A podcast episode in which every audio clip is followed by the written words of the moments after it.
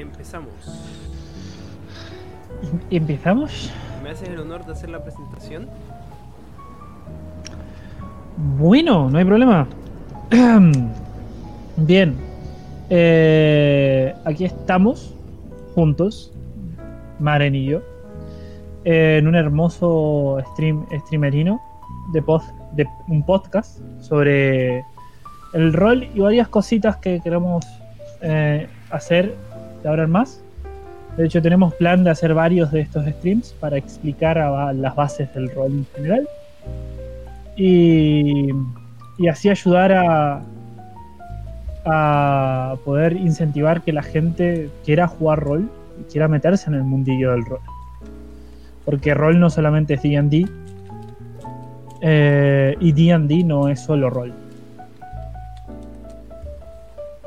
Así que bienvenidos a la Del dragón durmiente.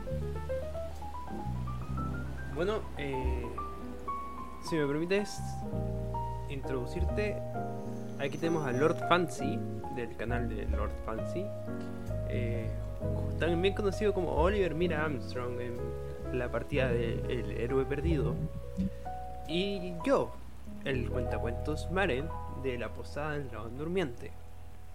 Juntos dirigiremos de dragones y otras cosas.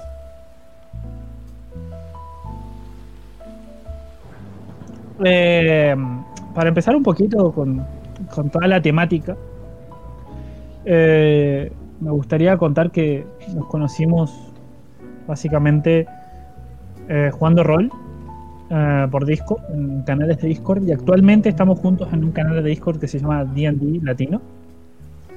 Así que sería un buen lugar para todos aquellos que, que quieren conocer del rol y, jugar rol. Sería un buen lugar para que inicien eh, buscando partidas o gente que juegue o que comparta su gusto. Así que ahí hacemos un poquito de spam sobre el canal de Discord, si no te parece mal. El, el link del canal está en la descripción. Eh, saludamos a Juan 23 que dice hola Lucas, hola Maren. Hola señor.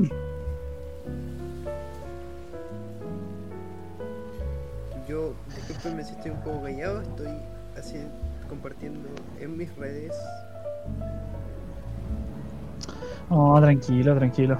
Así que, de todas formas, esto es medio, medio radio- radiofónica. ¿eh? Dentro de poco vamos a ir a la radio, Maren. Dentro de poco. Así no será. ¿Te, Eh. te imaginas que yo en la radio? Estaría, estaría hermoso eh, llevar un progra- programa de rol.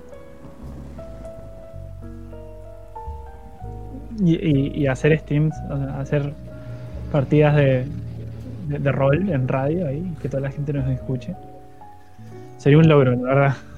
Sí, para eso estoy practicando mi- mis voces. Para así tener distintos personajes que puedan interpretarse fácilmente a través de solamente la voz. Es muy buena idea. Bueno, podemos ampliar eso más, más, más en eso de lo que, lo que es interpretación de, de NPCs más adelante en cuanto tengamos algún podcast sobre específicamente los DMs, pero ahora va a ser muy generalizado. Bien, eh, si quieres te dejo iniciar la palabra eh, y vayamos a lo que nos acontece hoy en día y iniciemos con nuestra primera pregunta. ¿Qué es específicamente el rol? Uh, qué buena pregunta. ¿A quién se le habrá ocurrido, ah? bueno, ¿qué es el rol? El rol puede ser muchas cosas. Desde vagamente interpretar a tu personaje en un juego hasta vivir a tu personaje. Te preguntarás cuál es la diferencia entre estas. Claro, eh, puede que externamente no lo parezca, pero cuando tú te sumerges en tu personaje, lo encarnas directamente, es un mundo nuevo.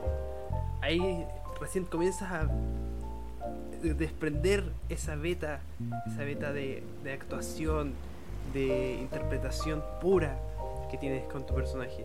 Y es algo que solo se consigue por el rol. Pero esto es una descripción un tanto subjetiva, algo, algo por lo que yo, yo, me he permeado. Pero Lucas, ¿qué puedes decirnos de qué es el rol? ¿Puedes darnos una descripción un poco más concisa? Pues eh, literalmente como Wikipedia nos cuenta, un juego de rol, literalmente, es un juego en el que uno o más jugadores desempeñan un determinado rol, papel o personalidad. Esto quiere decir que estamos interpretando un personaje, eh, como cuando éramos niños y jugábamos a ser eh, guerreros o las niñas jugaban a cocinar y que eran maestras o médicas y alguna que otra niña también jugaba que era un soldado eh, y, que los niños jugaban a que eran corredores de carreras, etcétera, etcétera, etcétera. Pero lo llevamos a un nivel un poco más ampliado en el cual metemos un sistema organizado con reglas eh, para poder desempeñar muchas situaciones diferentes en un mundo que el DM crea. El DM como tal es el Dungeon Master, el, jefe de la mazmorra, la mente maestra de todo el juego. Pero esta es una definición un tanto un tanto técnica para mí. Sinceramente un juego de rol, a mi opinión, que es muy subjetiva, es aquel el cual uno utiliza para satisfacer una necesidad de interpretar y ver el mundo de otra manera, de poder llegar a tocar ese mundo imaginativo que todos tenemos dentro de una forma más real y más concisa. Esos sueños que a veces tenemos de volar por las nubes o esos sueños que a veces tenemos de ser un robot en una edad futurista o también esos sueños de ser un animal en el mundo salvaje. Y todo eso entra en la, en la definición de rol. Fuertes palabras. Y muy acertadas por, por, lo que ha sido mi experiencia. Fue. Fue grandioso eh, entrar en este mundo. Aunque claro, eso va a ser algo que voy a tocar un poco después. Eh, yo, en lo personal, eh, si me permiten agregarle algo a mi opinión anterior, quisiera decir que el, el rol no solamente es un juego, no solamente es para pasar el rato. Hay muchos chicos que, que viven en el rol realmente que, se expresan. Es un arte. Es el arte de poder eh, interpretar a tu personaje mediante un juego. Claro, puede que al principio no tengas la mejor actuación, que, te cuesta hacer las voces, que te dé un poco de plancha eh, actuarla, o que si el DM tiene una tabernera y tú tienes que seducir a la tabernera y tira, tiras el dado, pero el DM te dice, no, sedúceme tú, quedas como, ¿qué? No. Pero luego, luego tu cuerpo como que se afloja. Tu espíritu, tu alma, se aflojan y, te permiten expresarte mucho más libremente. Te, aporta tantas herramientas. Está comprobado que los juegos de rol, y esto yo creo que debe ser un tema que tenemos que tratar en algún otro momento, Lucas. Está comprobado que los juegos de rol te aportan herramientas para la vida laboral, para la vida eh, adulta, como son el liderazgo, la estrategia, el análisis, entre otras cosas. O sea, con tantos aspectos positivos, ¿cómo, cómo resistirte a jugar rol?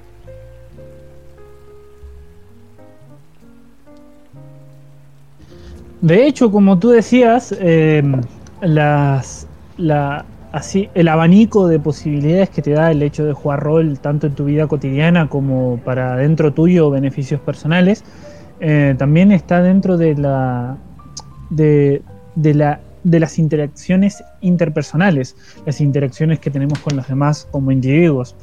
Eh, el jugar rol alimenta eh, una buena sociabilidad entre, entre las personas, una buena una buena manera social de poder estar unos con otros. Eh, no solamente interpretamos un personaje, sino que también interpretamos un personaje en conjuntos con las demás personas. Y eso es muy valioso, porque hoy en día en un mundo netamente virtual en el cual la gente lo vive, una, vive experiencias totalmente diferentes, eh, creo yo que valorar un poco los ámbitos sociales, los pocos que actualmente hay, más con todo esto de la, de la pandemia, es muy importante.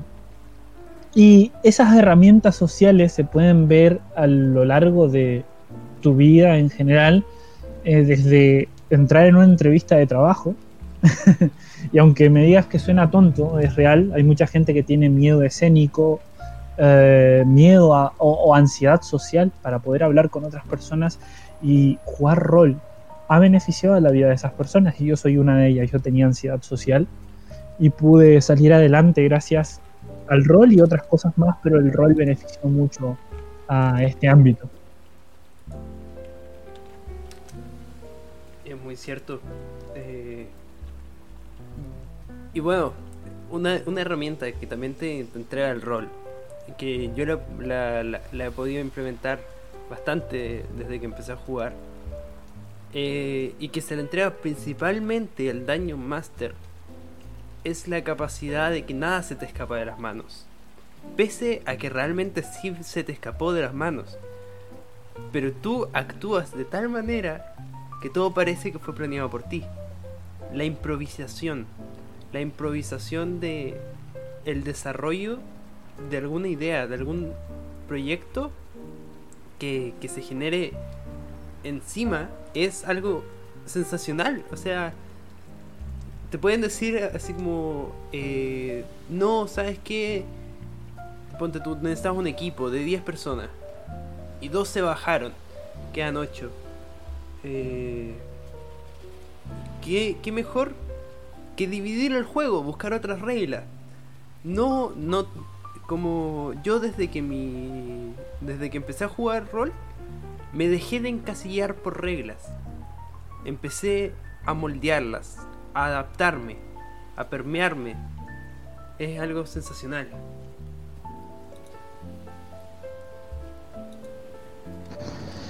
Sí, como has dicho, es algo que te entrega bastante en tu vida diaria y cotidiana. Además de que es netamente desestresante poder salir de la cotidianidad eh, que te entrega tu día a día. Pero de todas formas, eh, hay un hay una logística detrás de todo esto y es que eh, si bien la gente piensa que hay un, hay un sistema que seguir y hay reglas que leer y un montón de cosas que hacer, porque cuando ni bien entras en este mundillo, eh, ves algún que otro youtuber o intentas buscar información en Google y los manuales son gigantes. Y hay tanto manual y tanta escritura que a veces nos preguntamos, ¿hay una edad fija para esto? ¿Hay una edad en la cual yo puedo jugar rol? Eh, ¿Se necesita tener una edad estipulada para jugar? Eh, ¿Sabes? Yo te voy a contar dos experiencias. La primera, yo ahora mismo tengo 18 años, llevo 3 años jugando rol. El, y el rol cambió mi vida, como les dije. Eh, más, más adelante les, les, contaré un poco más de esto. Pero yo siempre he sido Dungeon Master.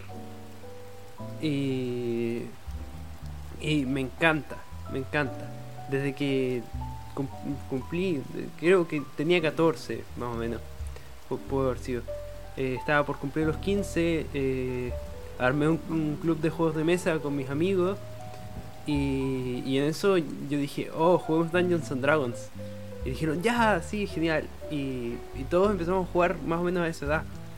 Eh, el, tema no es qué tan joven eres, es cuántas ganas le, le, le pongas al, al rol, a, querer aprender.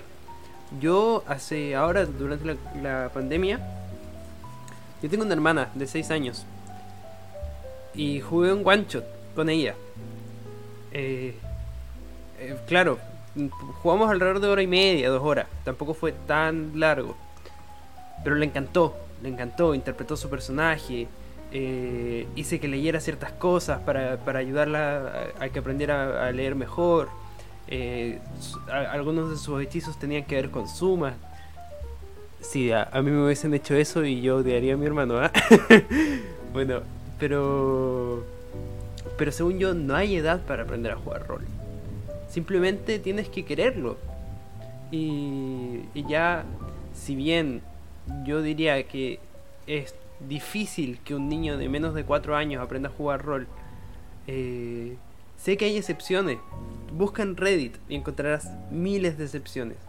Sí, quizás no miles, pero muchas excepciones. ¿Tú qué opinas, Lord Fancy?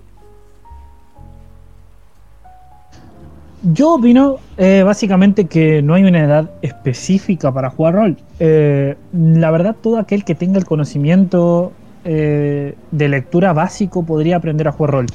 Eh, es importante, obviamente, saber leer y un poco de matemática, lo mínimo, literalmente, con que conozcas los números del 1 al 12, ya puedes jugar rol. Em, la gente por ahí se asusta cuando quiere iniciar rol porque tiene tantos sistemas diferentes, eh, tiene tantas. tiene tantos, literalmente, formas de juego que a veces se agobian un poco.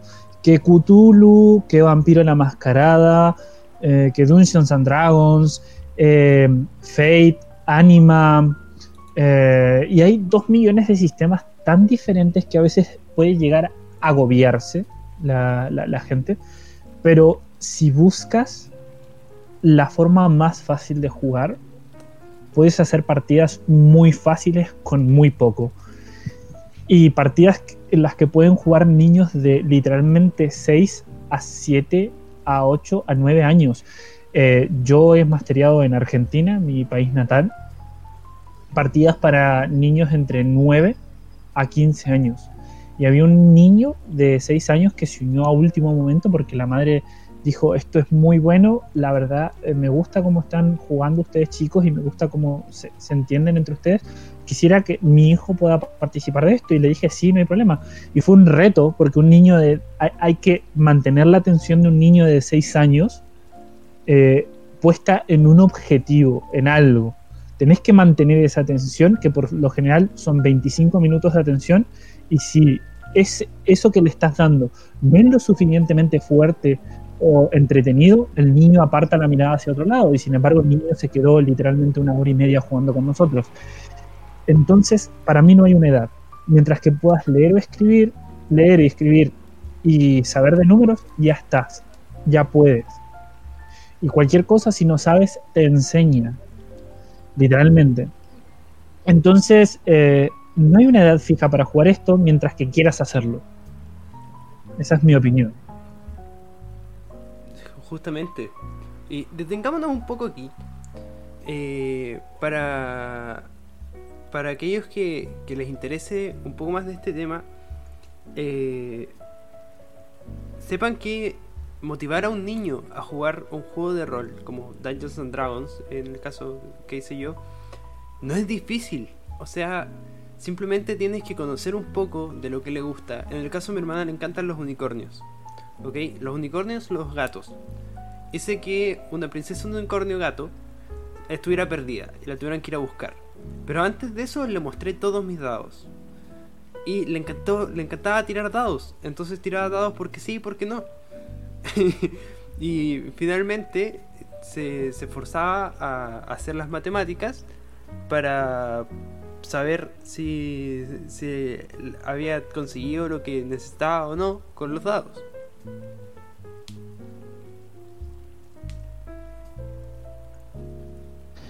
Es que básicamente obtener la atención de un niño es muy fácil, mantenerla es lo difícil. Y ahí es donde radica el hecho de jugar rol. Si tú eres un máster que, que puede mantener un niño activo dentro de una partida de alrededor de una hora y media y divertido, o sea, que el niño esté divirtiéndose, ahí en ese momento yo te digo, ya ganaste como máster, eres un buen máster eh, te faltará aprender algún que otro sistema, te faltará saber sobre sistemas de rol, pero da igual todo eso, sinceramente. Si ya puedes mantener a tu público, que tiene muchas edades diferentes, entretenidos en una, en una partida, yo ya te digo que ganaste como máster. Y básicamente expresa muy buena expectativa de ti que puedas hacer eso. Veamos un poco los comentarios. Muchas gracias además por, la retroalimentación. Eh, vale mucho viniendo de ti. Eh, bueno, Team Capi, Team Capi, sí Capi. Eh, están hablando de lo que va a pasar hoy en D&D Latino durante la noche. Juan estará poniendo anime como siempre. Por favor, no pongas Code Geass. Nadie quiere ver Code Geass. Eh, yo, yo, quiero, yo quiero literalmente mencionar un comentario muy importante. Eh, hay un juego de rol de mi pequeño pony. Mira, encontré un manual que se llama Cats y literalmente es un sistema de juego en el cual sus jugadores son gatitos. Así que literalmente puede haber un juego de rol de lo que tú quieras. O sea, no te estoy hablando de gatitos con superpoderes, no, no, no, gatos. De esos que hacen popó, tiran, tiran arenita encima para taparla y gatos, o sea, gatos reales, tabaxis, y Tabaxis. El juego de los tabaxis. No, no, no, no, no, ojalá fueran tabaxis, pero son gatos, o sea, gatos reales, así con cuatro patas, cola, orejas. Bueno, Renga es, dice... es un rol muy fumado. Renga dice, están los que hacen su personaje de pies a cabeza y los que usan D&D Beyond. Es extraño que lo digas, Renga, porque yo recuerdo que cuando jugábamos tú eras de los que lo hacían con D&D Beyond. Renga es uno de mis primeros jugadores. no, está bien, está bien.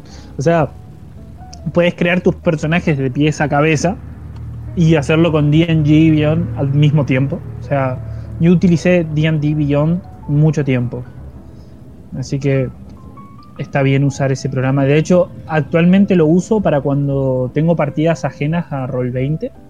Pero por lo general ahora me, he mudado a Roll20 y amo esa hoja. Amo una hoja que hay en Roll20 que es una hoja de Patreon. De un tipo que dijo quiero hacer una hoja buena y hizo la hoja y ya está. Y me encantó. No, para mí no hay, no hay como la hoja clásica esa que al, principio cuando tú la ves, en tu primera partida dices, ¿cómo voy a rellenar todo esto? Eh, no, esa es la mejor. aparte sí mantienes la, concentración de tus jugadores bastante bien. Eh, Sir Sirio, bienvenido, no te había visto por aquí. Dice, hay un juego de My Little Pony, yo he visto el manual. En Sir Sirio tienes la, la obligación como Ah, sí, yo lo conozco, es de mi, es de mi servidor, juega, juega en mi, campaña. Sir Sirio, tienes la obligación como ciudadano eh, eh, pasar la información sobre ese manual.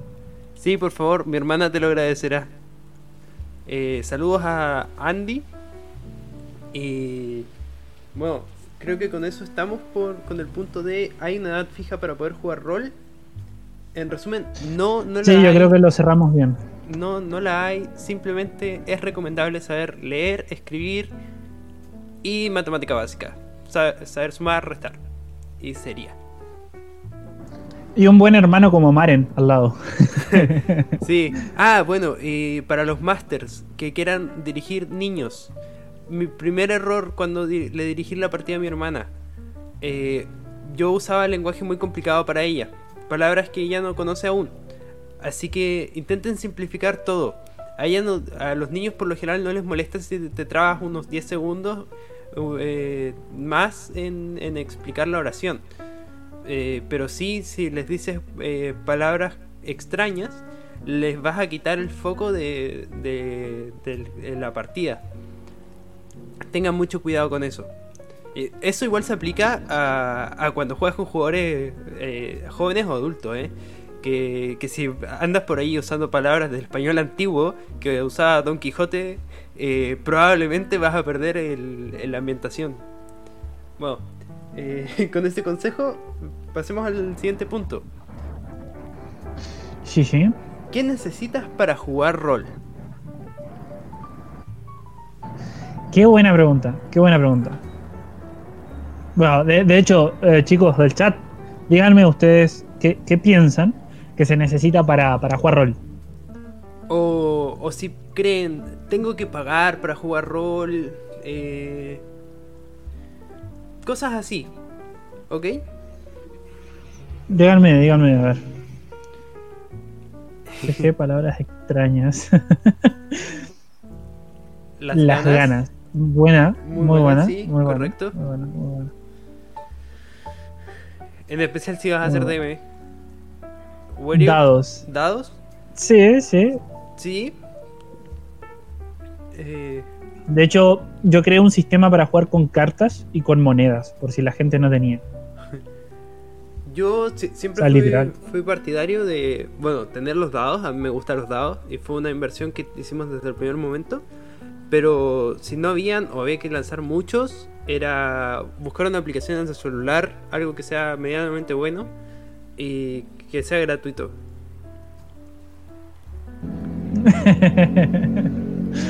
bueno, em, miren, en mi experiencia propia, eh, no necesitas nada más que las ganas para jugar rol. Literalmente, puedes jugar rol con un sistema muy básico, dados de 6 que robes de tus juegos de mesas que tengas por la casa. Eh, y nada más. Eh, Acá Sir Sitio dice creatividad, ganas, imaginación y compromiso. Exactamente, esas cuatro cosas se necesitan para jugar rol. Cambio, Y hago paciencia, un, si eres nuevo. Y una- un cambio a mi primera respuesta. Eh, sí, se necesitan esas cosas para jugar rol. No necesitas comprarte dados caros. Roba, róbale los dados a tu mamá de los juegos de mesa y que cuando tu mamá diga vamos a jugar al Monopoly no haya un solo dado dentro del, del juego. Bueno, Róbale los dados de 6. te, te- te advierto el tiro que si juegas Warhammer 40k, eh, probablemente todos los dados de 6 de la casa, de la casa de tus abuelos, de tus tíos y de tus primos van a haber desaparecido porque necesitarás tirar baldes de dados de 6. Ah, así que, eh, bueno, pero como ya he dicho, de hecho en internet no es algo que yo haya inventado, sino que ya hay formas de jugar rol con barajas de, naipes, de naipes, eh, creo que son americanos, ¿verdad? Estos naipes de póker. Eh, y también hay una forma de jugar rol con una moneda, o sea, con, una, con un dado de dos, que sería, de dos caras. Una moneda tiene dos caras. Y hay formas de jugar rol con una moneda. O sea, pero si aún habiendo visto toda la facilidad que tienes para comenzar rol y no quieres jugarlo porque dices, pucha, qué paja, eh, mucha, hay, hay, hay demasiadas cosas que necesito, pues amigo, esto no es para ti. Eh, porque literalmente con nada puedes empezar a jugar, así que si tú estabas viendo y agobiándote porque decías que necesitas muchos dados o necesitas esto, como dijo acá Maren, solamente descargando una aplicación de dados en el celular puedes comenzar a jugar. Lo mismo, eh, lo ideal siempre es tener una hoja de personaje, pero las hojas de personaje las puedes encontrar en todos los foros. Eh, hoja, de hecho, en Demes Guild eh, hay hojas de personaje para cada clase, hojas de personaje optimizadas para cada clase, y es un pay what- whatever you want. O sea, perfectamente pueden pagar cero y una vez que las ocupen y les gusten y se enamoren de las hojas, van y le dan uno o dos dólares. Eh, o cuatro, idealmente, denle cuatro, siempre den cuatro dólares. Si los tienen, no roben de la tarjeta de sus madres, por favor. Si es para apoyar el rol, todo vale.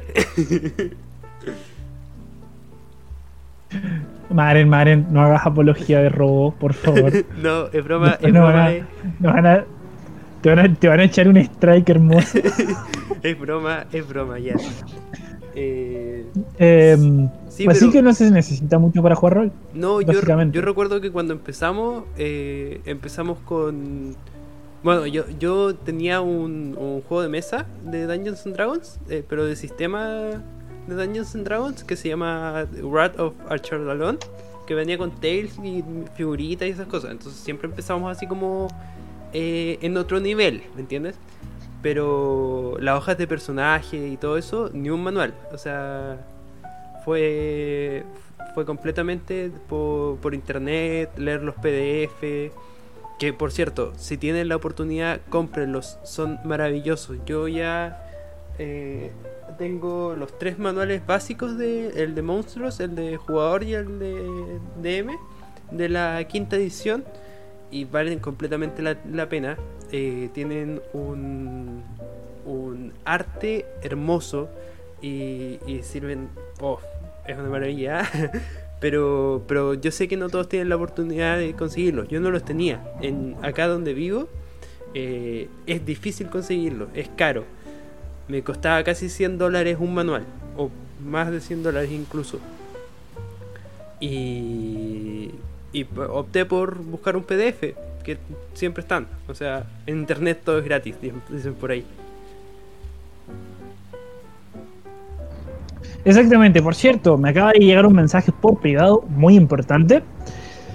Eh, si llegamos a la módica suma de 30 personas online en vivo, señor Mare, eh, le paso a ti y para toda la gente un link con el manual de, de- de rol de My Little Pony.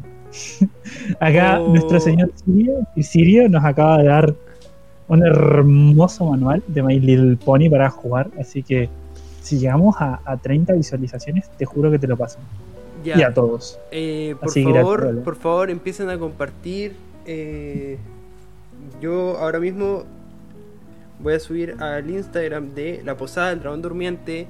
El link está abajo. Síganme por favor. Estoy subiendo contenido todos los días. Avisos de mis streams todos los días. eh, pero si, si pueden apoyar, por favor háganlo. Compartan este video, o sea, este stream para, para que todos tengamos el manual de My Little Pony y así poder jugar con nuestra gente. no, no se valen las cuentas, la- las cuentas bot no se valen, compadre. Entro con mi otras cinco cuentas, dice Weriop. Ay, Dios mío. Bueno, habiendo aclarado eso, eh, eh, y ya metimos el spam de por medio, eh, ahí el, marketing. Em, ¿Qué sigue en nuestra agenda, señor Maren? Eh, te digo el tiro. Ya pasamos qué es el rol. Hay una edad fija para poder jugar rol. ¿Qué necesitas para jugar rol? Así que ahora viene cómo comenzaste en el rol. Y te doy el micrófono a ti para que brilles, por favor. Amigo mío. Uf, eh, ¿cómo comencé en el rol? Bueno, eh, tenía la módica er- edad de 13 años cuando mi padre me regaló una baraja de cartas que no tiene absolutamente nada que ver con el rol, pero así fue como comenzó todo. Eh, tenía la, la edad de 13 años, mi padre me regaló una, una baraja de cartas de mitos y leyendas.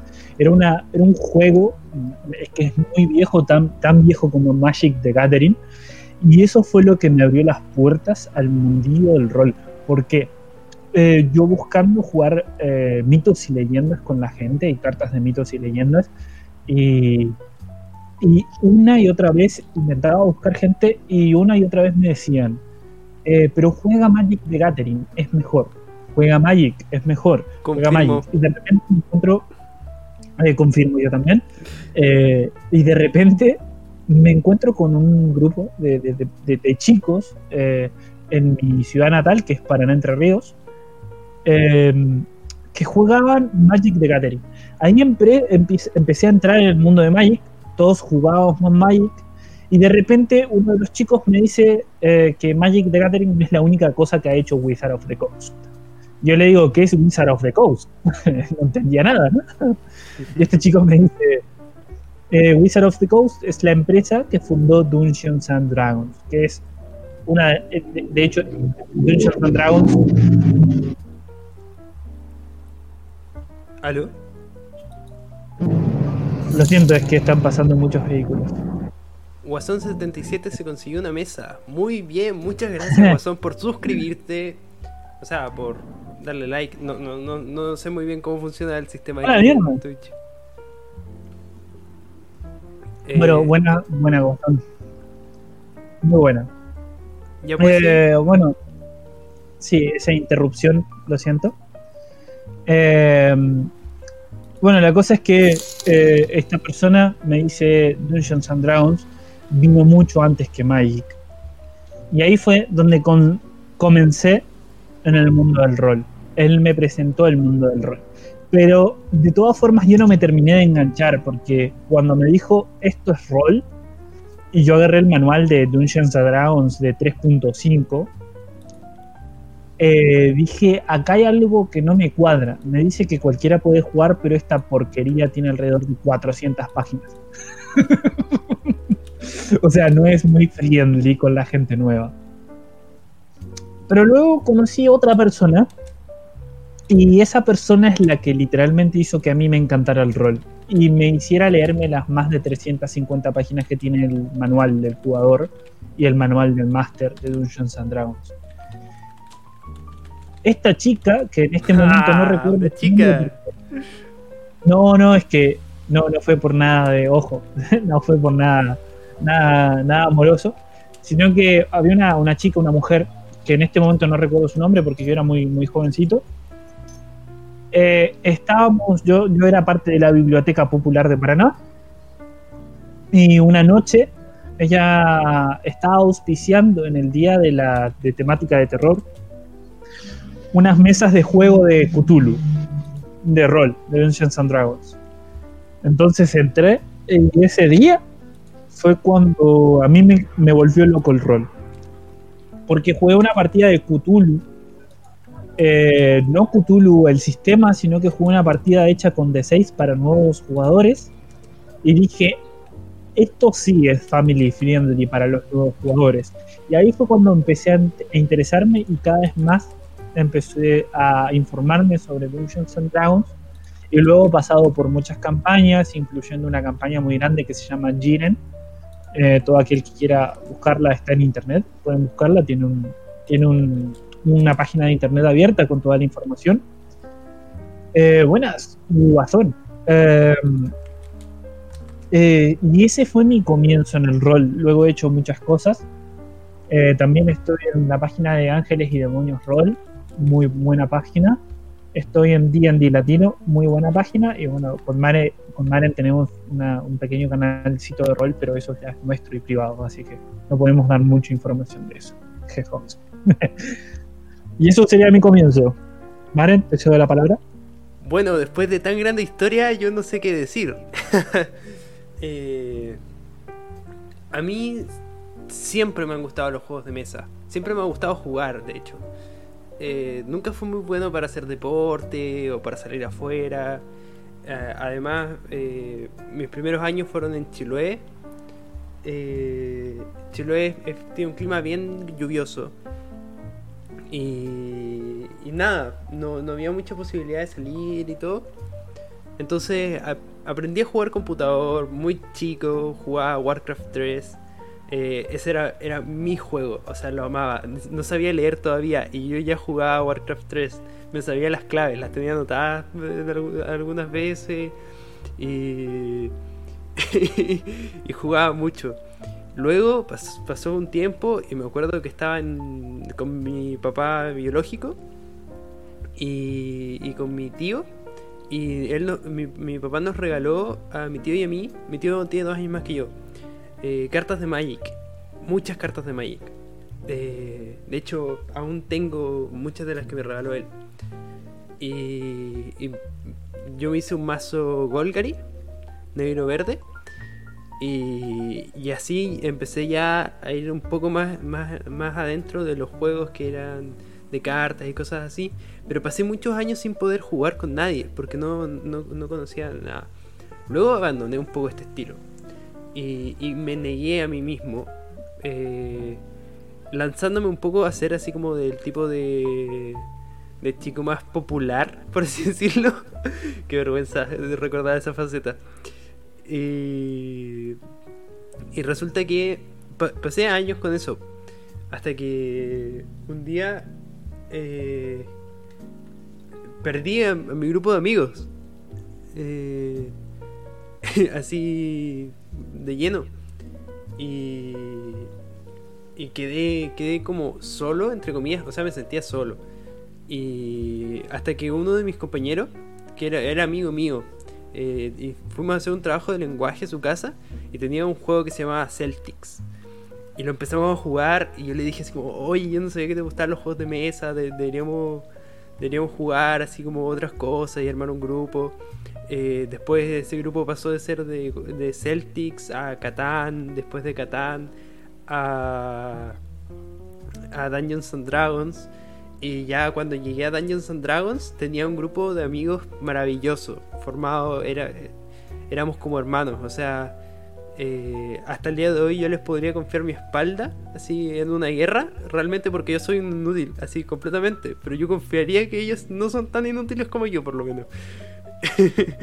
y, y nada, eh, ahí aprendí gran parte de lo que eh, sé ahora para ser DM. Eh, siempre fui. De hecho, Renga y Agustín Aranea, 1001, están ahí apoyando. Muchas gracias, chicos. Eh, vamos por ese manual de My Little Pony. Eh, buena, buena, buena, buena, buena. de hecho, Wario, Wario hizo una pregunta hace un rato que no quería interrumpirte. Está preguntando si yo, o sea, el invitado, jugué alguna vez 4E. Sí, Wario, he jugado cuarta edición, también jugué quinta edición y, jugué, empecé con la 3.5, la edición 3.5, que es la que ama casi el 90% de los jugadores viejos de D&D. Buena, Agustín, se consiguió una mesa. No sé si son suscripciones o qué son, pero... es, como el, suscribirse a YouTube. Ah, buena, buena, buena. Yo no tengo ni idea, así Siguiendo, siguiendo con mi historia, antes de que me... Sigue con tu historia, por eh... Bueno, llegó un, un, momento en el que teníamos que ver los roles de cada uno. Y yo primero quería jugar, ¿ok? Yo, yo de verdad quería jugar. Pero yo, yo soy escritor. De hecho, les, les dejo por ahí en el panel de, de mi canal para que vayan a ver el, Dragón Carmesí, el, uno de los libros que estoy escribiendo ahora mismo. Eh, se actualiza todas las semanas, todos los lunes a las 12 del día. Bueno, eh, perdón por el spam, pero lo necesito. Y, resulta que ahí me decidí por ser DM. Y desde entonces me enamoré de la posición, soy eterno DM. Eh, me he planteado jugar algunas veces, sí pero no sé si abandonaría mis mesas, eh, las mesas que he tenido, todas han sido muy gratas experiencias, pese a que algunas veces no hemos terminado de la mejor manera, de todas maneras los amo, son, son grandes eh, siempre y, me han apañado en todas, porque créanme que, que cuando el cuenta cuentos Maren empieza, él se pone difícil la aventura. Eh, bueno, eso es más o menos. No quiero alargarme más con la misma pregunta. Eh, Capitán Bardo pregunta: Arroba Wario, ¿da para cambiarse de sistema de juego dejando D&D 5e atrás? Eh, manténganse conectados porque tenemos preparado hablar un poco acerca de los sistemas de juego eh, muy general el capítulo de hoy, pero ya dependiendo de lo que vayan pidiendo, vamos a irnos enfocando. ¿Ok? También tenemos planeado contestar preguntas de ustedes, así que eh, no se preocupen. Eh, yo voy anotando las preguntitas que vayan haciendo ahora y las voy a dejar para, para el momento en el que tengamos decidido contestar preguntas.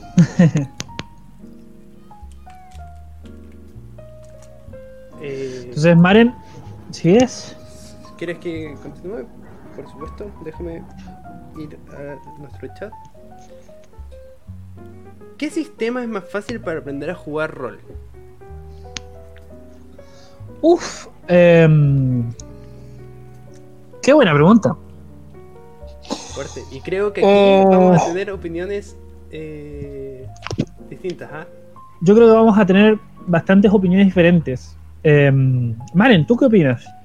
Cuéntame. Definitivamente la 5E. ¿Por qué? Porque la 5E te ofrece un. un. Un. un amplio espectro de posibilidades. Aparte de que es muy variable. Eh, yo siempre he jugado campañas de Homebrew Siempre he hecho lo que he querido con las 5E, pero me he basado muy bien en sus reglas. El combate es fácil, es intuitivo, eh, es dinámico. Los hechizos están bien balanceados, si usan los comunes. Eh, hay una enorme cantidad de homebrew. Eh, D&D5ehomebrew.net creo que es la página. Eh, eh, llegó alguien con un nombre obsceno que no voy a leer, pero hola. Eh, también te permite eso del juego de rol, de interpretar a tu personaje muy bien. Están los puntos de inspiración. Ahora mismo estoy implementando dar puntos por roleplay.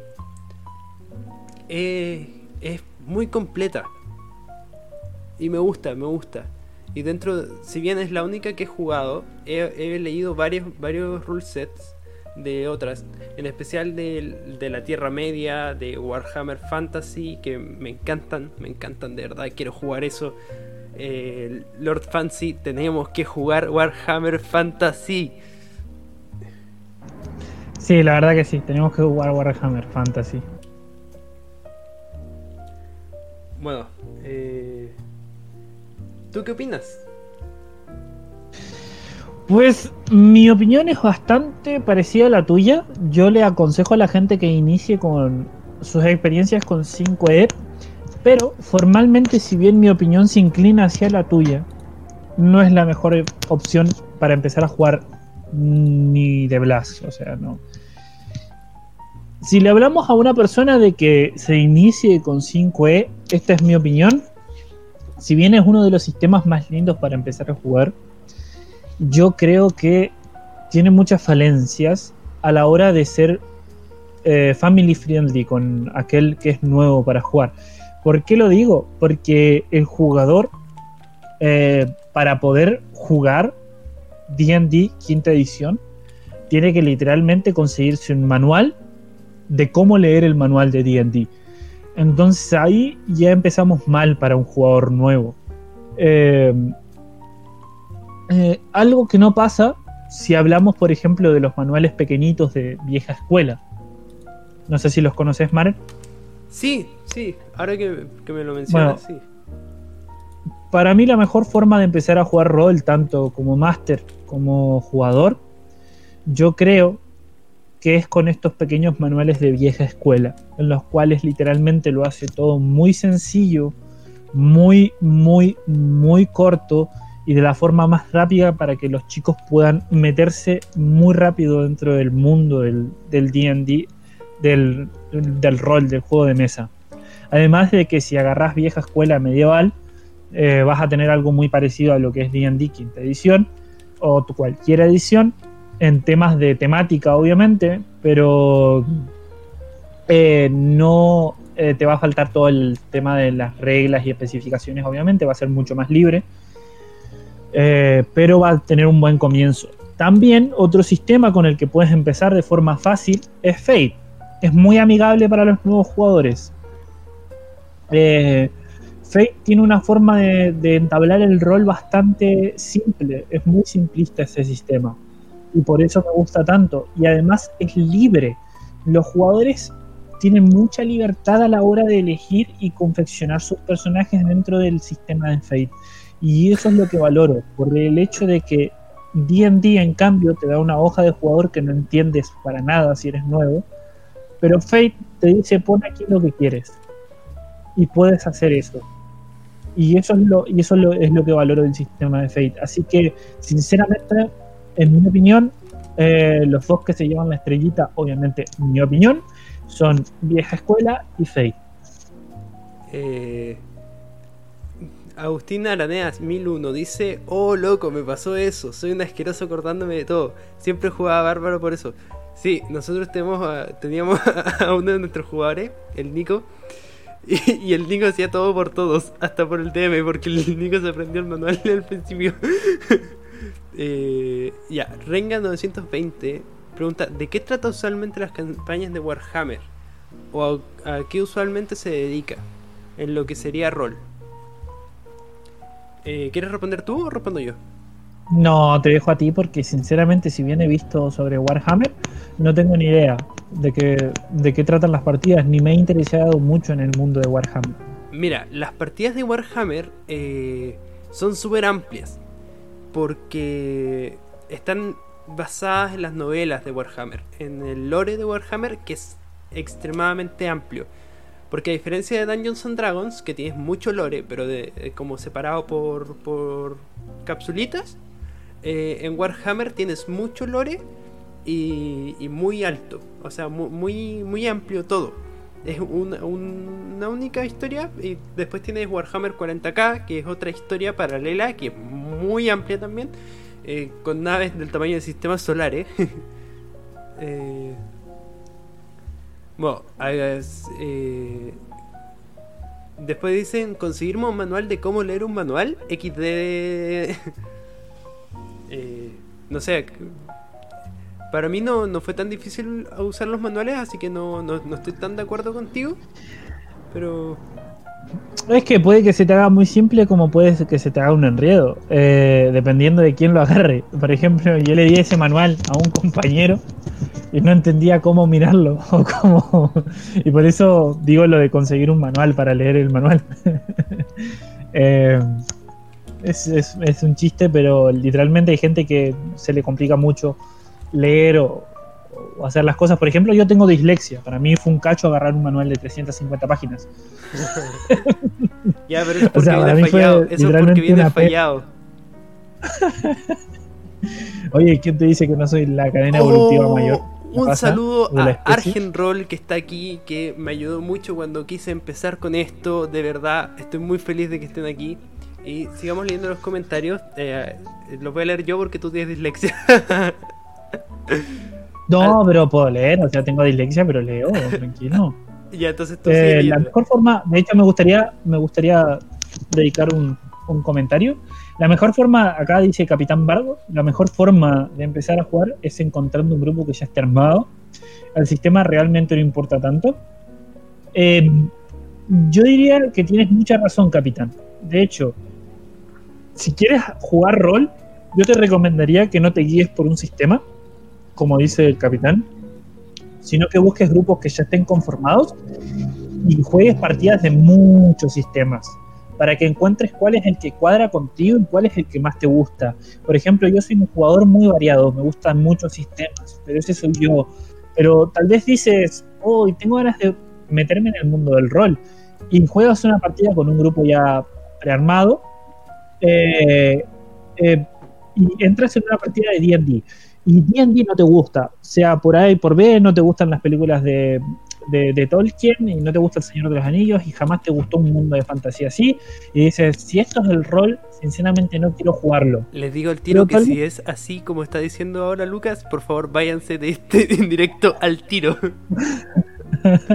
no, ey, ey, ojo, ojo, esto es un directo abierto, acá las opiniones son libres, libertad de expresión, señor. Em, tal vez no te guste todo eso, pero, pero tal vez juegas una partida de, de, de Vampiro la Mascarada y te encanta. Porque, no sé, te gusta Crepúsculo, qué sé yo. pero, eh, y, y, por cierto, el que me compare Vampiro con la Mascarada con Crepúsculo lo mato. Pero... em, Pero hey, que esto es un directo abierto, no dice.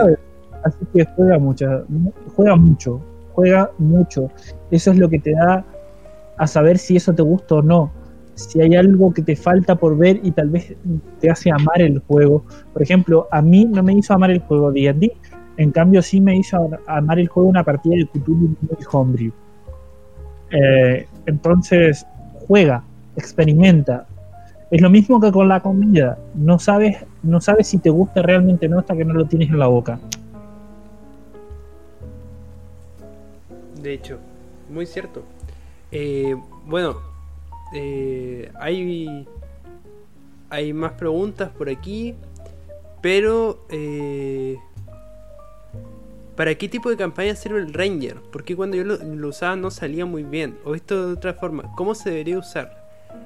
Respondamos Eh, esto después de... esa re- pregunta, respondamos esa pregunta, de hecho, de hecho, yo te diría que la dejemos más para el- la sección de preguntas y respuestas Sí, para los jugadores. Sí, porque es muy, muy larga y, Es muy específica. Exactamente. y, y es muy buena porque es algo que De pasa hecho, mucho.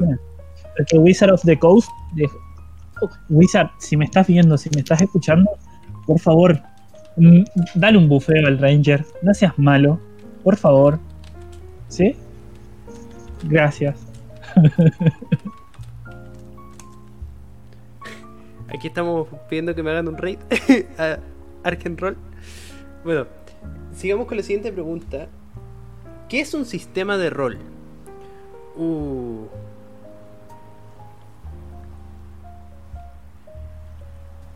Esto- de hecho, esto va dentro de la misma pregunta. Sí, esto es esto eh, de- de- dentro de la misma pregunta anterior. Eh, para la gente que, obviamente, creo que en nuestro público en este momento tenemos toda gente que juega rol hace mucho tiempo. Pero por las dudas, hay.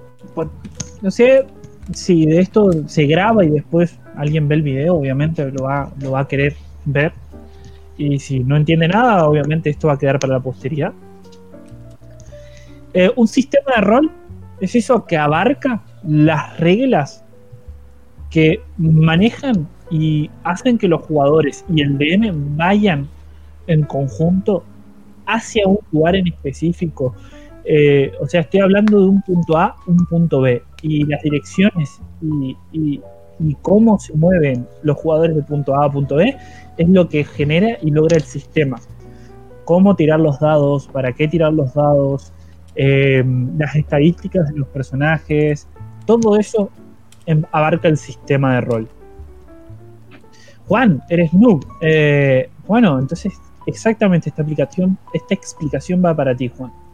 Em, todo eso entra dentro de lo que es un sistema de rol. ¿Hay algún sistema que literalmente deje hacer lo que se te cante el foto? Sí, Agustina. Agustín. Eh, Agustín. Perdón. Agustín, sí, sí hay, un- hay, hay muchos sistemas. De hecho, yo tengo un sistema mío, eh, hecho por mí, que me deja hacer lo que se me cante. Lo uso para partidas por lo general. Por ejemplo, ahora estoy a punto de hacer una partida de los Caballeros del Zodíaco, para que te des una idea. en la que voy a participar yo y estaremos transmitiendo por este canal. Así que. Eh, Exactamente. Bueno, también puedes diseñar tu partida con Cor- Cori RPG y. Y. y. Así eh, queda más libre. Pero también jugando campañas de Homebrew, en Dungeons and Dragons, en Cthulhu, en lo que tú quieras, eh, va más, más al control de tu máster, ¿ok? Eh, si tu máster es capaz de guiarte una partida de Homebrew que puedas hacer lo que se te cante, está bien. Y, y el sistema solo va a ser la base. Porque el sistema no es un techo, es un piso.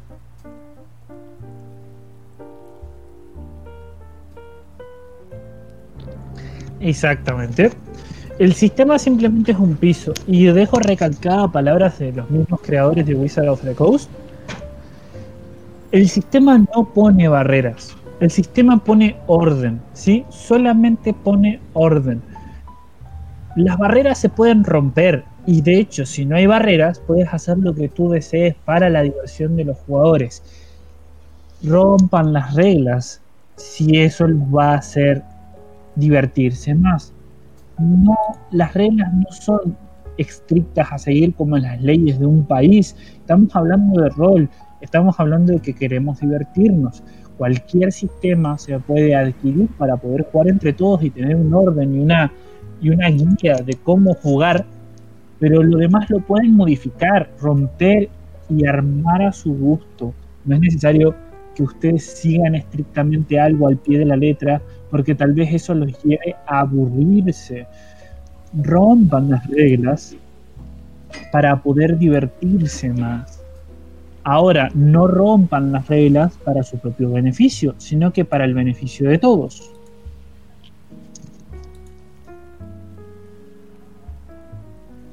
Muy cierto, muy cierto. Eh,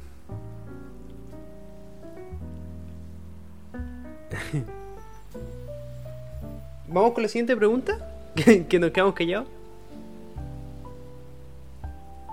Vale, vale, me parece. La siguiente pregunta dice: Mapeo general de Dungeons and Dragons. Bien, Ahora básicamente vamos a... Eh, como estamos abriendo esta serie de podcasts informativos para la gente, vamos a hacer un mapeo general de lo que es Dungeons and Dragons. Obviamente todo basado en lo que es quinta edición. Eh, básicamente vamos a contarles qué es Dungeons and Dragons. Eh, hay muchos libros de texto, no nos vamos a basar en la historia central de Dungeons and Dragons, sino que en los libros de, juego, ¿sí? Tanto el Player Handbook como la guía de Master de Dungeons and Dragons. Nos estamos, estamos hablando de cosas netamente técnicas para que los jugadores nuevos eh, se familiaricen un poco con lo que es el manual y tengan un poco de información sobre esto, ¿sí? Y me gustaría recalcar en, eh, em, e ir a una, a una, fuente de información inagotable sobre esto, que los jugadores puedan eh, entrar y revisarlo a su antojo. Eh, gente, si les parece demasiado complicado leerse 350 páginas o más, no me acuerdo cuántas eran específicamente, que es lo que tiene el manual del jugador, literalmente pueden ir a 5 Tools, que es la herramienta de todo jugador de rol disponible 24 horas. Tiene sus fallas, obviamente, pero es una, literalmente, una, una, es un lugar de información inagotable de Dungeons and Dragons. ¿sí? Sirve tanto para jugadores como para más.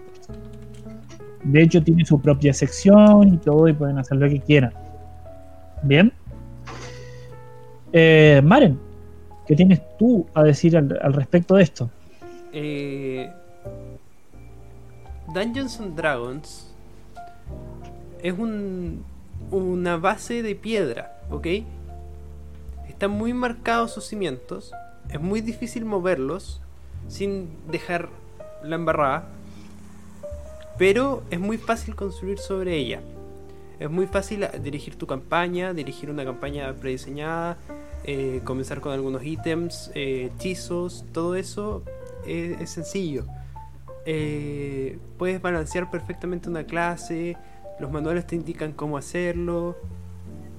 Ahora, quiero señalar unos aspectos importantes que me parecen de, del mapeo, que es para, esto va para la gente que no está tan familiarizada todavía con Dungeons and Dragons, ya sabe que le gusta jugar y quiere comprarse un manual. ¿Ok? Eh, yo voy a hablar en experiencia los tres manuales que tengo. El manual de monstruos y el de Dungeons, el de Dungeon Master eh, no lo necesitas si eres jugador. No está creo que está de más decirlo, pero a alguien le puede haber hecho falta. ¿ok? Si, si eres jugador, ya tengo el de Players, el Player's Handbook. No es necesario que te leas el Player's Handbook de una corrida. Puedes irlo leyendo a medida que lo vayas necesitando. Porque a nivel 1, si empiezas la campaña, muy probablemente no vas a tener combate montado, combate aéreo y combate eh, marino en la misma... Nada de comprar, se baja gratis por internet. Eh, en la misma sesión. De hecho, es más. Exactamente. Si, si tu DM sabe que eres nuevo, si estás guiando un grupo nuevo de, de gente, diles, oigan chicos, eh, en tan, tanto tiempo van a necesitar el combate montado. Léanlo. Eh, y esclarece las dudas. Porque no tengas miedo de preguntar. Porque hay, hay cosas que, como bien decía Lord Fancy, son confusas al principio. En especial si no estás familiarizado con los, los sistemas de rol. Eh, el, manual de Dungeon Master trae un montón de herramientas para el Dungeon Master. No te va a decir cómo dirigir tu partida, pero te va a ayudar a hacerlo. Es buenísimo, ¿ok? Tiene tablas de hacer para las ciudades, para las dungeons, eh, para los encuentros. Y el de monstruos, el de monstruos no solo te señala los monstruos y sus estadísticas, también te dice cómo actúan, en qué ambientes están. Eh, es algo completo. Si vas a hacer un Dungeon Master, te recomiendo que tengas los tres. Si, como mínimo. Después, Sanatar, bolos, todo eso. Buenísimo. Todo el contenido que, se le agrega está muy bien balanceado y es muy, muy útil. ¿Ok? Así que eh, eso es dentro de la vista general. Y lo otro, Dungeons and Dragons quinta, quinta edición es un sistema bastante equilibrado a mi punto de vista. Es un sistema que si te, tu Dungeon Master se sabe guiar, sabe mantener eh, eh, contenta a la party, porque no todas las parties van a querer roleo. O, tanto roleo, van a querer más combate, o viceversa, van a querer más roleo, menos combate, o van a querer un equilibrio. Eso depende de tu Dungeon Master, ¿ok? Eh, lo que les puedo recomendar es que dominen el sistema si eres un Dungeon Master, ¿ok? Si eres un jugador no es tan necesario. Si eres un jugador, no domines el sistema. Domina lo que el Dungeon Master necesita que tú domines quédate con lo que eh, él necesite de ti, ¿ok? Eh, si quieres hacer algo, hazlo, pero asegúrate de que no lo estás haciendo porque sí, sino que lo estás haciendo porque lo sabes. No sé si se entiende.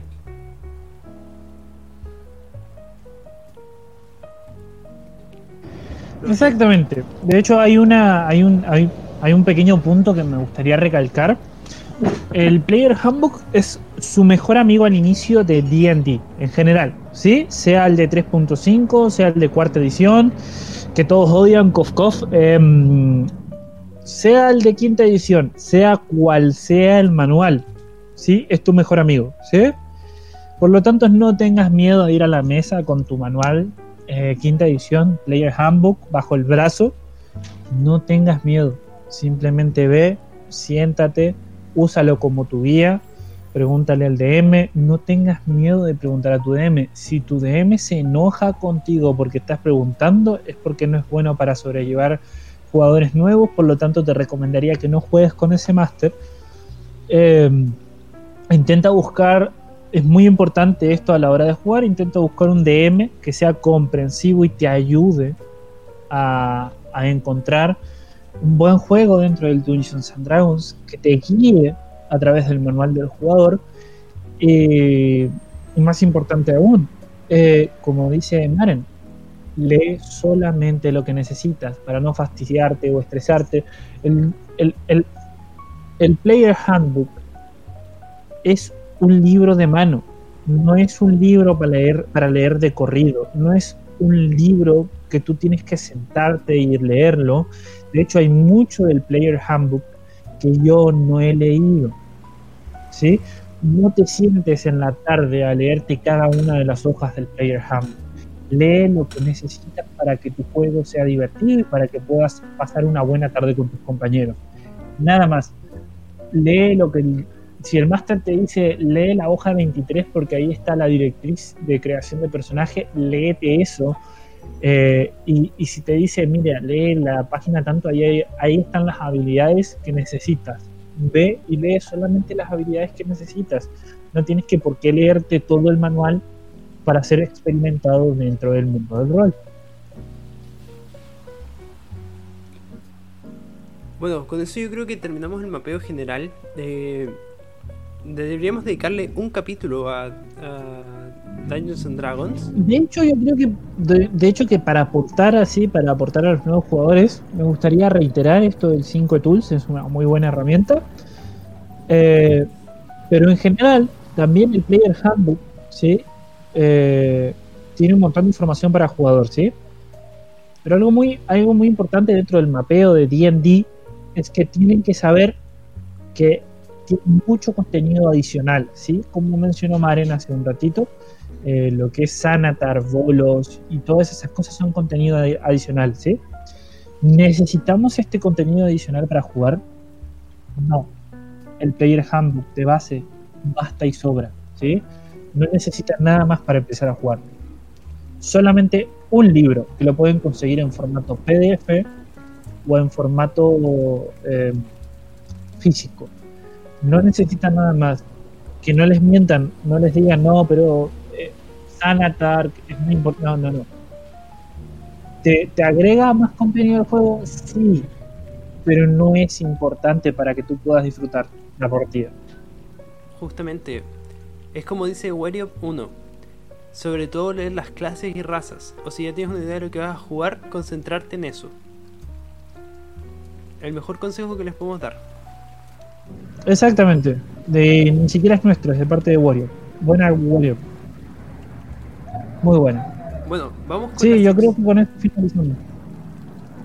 Vamos con la sección de sea, finalizamos preguntas y respuestas. preguntas y respuestas. Justamente, eh, Yo tengo un par de preguntas acá guardadas. eh, ya, si las tienes guardadas mejor, yo las estaba buscando. Bueno, empezamos con Renga 920. ¿Para qué tipos de campaña sirve el Ranger? ¿Por qué cuando yo lo usaba no salía muy bien? O visto de otra forma, ¿cómo se debería usar? Eh, Renga es una pregunta muy subjetiva, pero voy a intentar contestarte de una forma objetiva. ¿sí? El Ranger por lo general sirve en cualquier partida y eso es lo que explica Wizard of the Coast.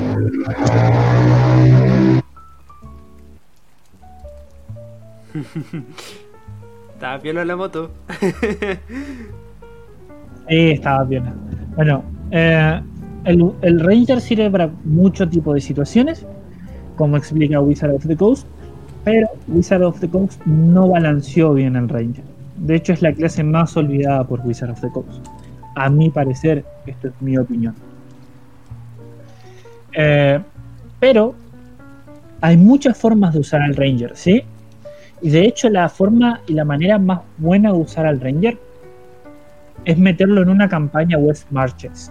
¿Por qué?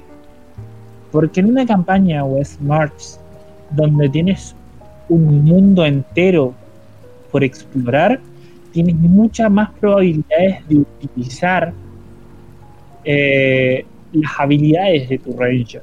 ¿Sí? Como primer consejo, úsalo en, campañas West March. Eh, segundo consejo que puedo darte a la, a la hora de usar el Ranger es que seas inteligente a la hora de usarlo, porque sus habilidades van más allá de lo que puedas imaginar o pensar. Por lo general, el DM, eh, por lo general, hay muchos DMs, ¿sí? No quiero decir que son todos así, obviamente, pero yo me he encontrado con una gran cantidad de DMs que utilizan eh, la partida. Puedes jugar tranquilamente con el Ranger. Si quieres, te, eh, Cinnamon acaba de agregar un, comentario a, este, este, a esta pregunta. Eh, Cinnamon, si quieres, puedo pasarte un par de modificaciones para el Ranger para que sea un poco más divertido para jugar. No hay problema. Eh, también el Ranger revisado es una buena opción para jugarlo. De todas formas, hay un montón de cosas que quedan a la. Porque si bien el Ranger revisado sirve, eh, le cambiaron bastante las habilidades. Eh, tiene el maldito problema de que si bien mejoraron el Ranger, no mejoraron sus, eh, sus características de clase. O sea, la, no, ¿cómo se llama esto? El, eh, su subclase. No mejoraron las subclases del Ranger, solo mejoraron el Ranger de base. Las subclases siguen siendo muchas inservibles para partidas en las cuales subís más de nivel 15. Eh, pero bueno, me desvía mucho del tema. Cerrando el tema, básicamente el Ranger eh, tiene muchas posibilidades de juego, ¿sí? Mm, Si bien es malardo, a mí es la clase que más me gusta. Es mi clase, me encanta. Me gusta mucho jugar Ranger. Mi primer personaje de Dungeons and Dragons fue un Ranger. Y me gusta jugar con arco. Es cierto que un fighter, arcane archer puede hacer más daño. Sí. Eh, pero es mucho más bonito la satisfacción de llevar un perro contigo que hace daño a tu lado y que es tu fiel amigo. También. pero si lo saben jugar bien y multiclasean, porque el Ranger, sinceramente, tengo que decirlo, es una de las peores clases, pero es una de las mejores clases para multiclasear. Eh, si multiclaseas de Rogue a Ranger y haces un multiclass combinando las dos, eh, en partidas de nivel alto tienes muy buen DPS, muy buenas habilidades para usar y eres muy bueno en casi todo. Eh, mientras que ustedes sepan rolearlo, mientras que ustedes sepan un poco de estrategia, eh, si juegas un Ranger de, estilo larga distancia, eh, siempre recuerda que no siempre vas a estar en largas distancias, por lo tanto intentan también que sea combinando las dos estrategias. El Ranger no solamente tiene que concentrarse solo en largas distancias, sino que también debes poder eh, tener ataque cuerpo a cuerpo si lo necesitas. Y ese es mi consejo. Entonces. Ah, y por último, ah. algo muy importante que acá Wayop dijo en el, chat que lo acabo de leer: Multiclass Rogue, papá, dame ese sneak attack. El Rogue, por base, recuerden, o sea, algo muy hermoso, recuerden que el Rogue de base tiene un solo ataque, pero si lo multiclaseas a, Ranger, eh, pasa a tener dos ataques, porque el Ranger tiene un extra ataque. Por lo tanto, eh, si tú haces un sneak attack con el, con el Ranger, o sea, si te ocultas y atacas, el Ranger hace un doble sneak attack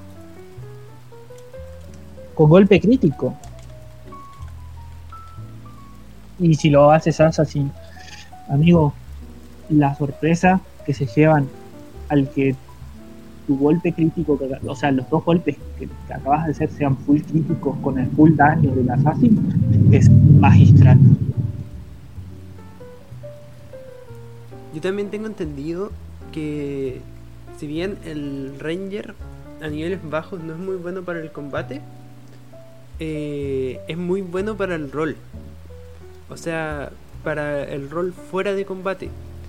Y si tu, tu DM te, te motiva y te, ayuda con el rol, eh, va a ser buenísimo. O sea, eh, es algo que en, en, esas partidas que jugaste como Ranger yo no supe hacer.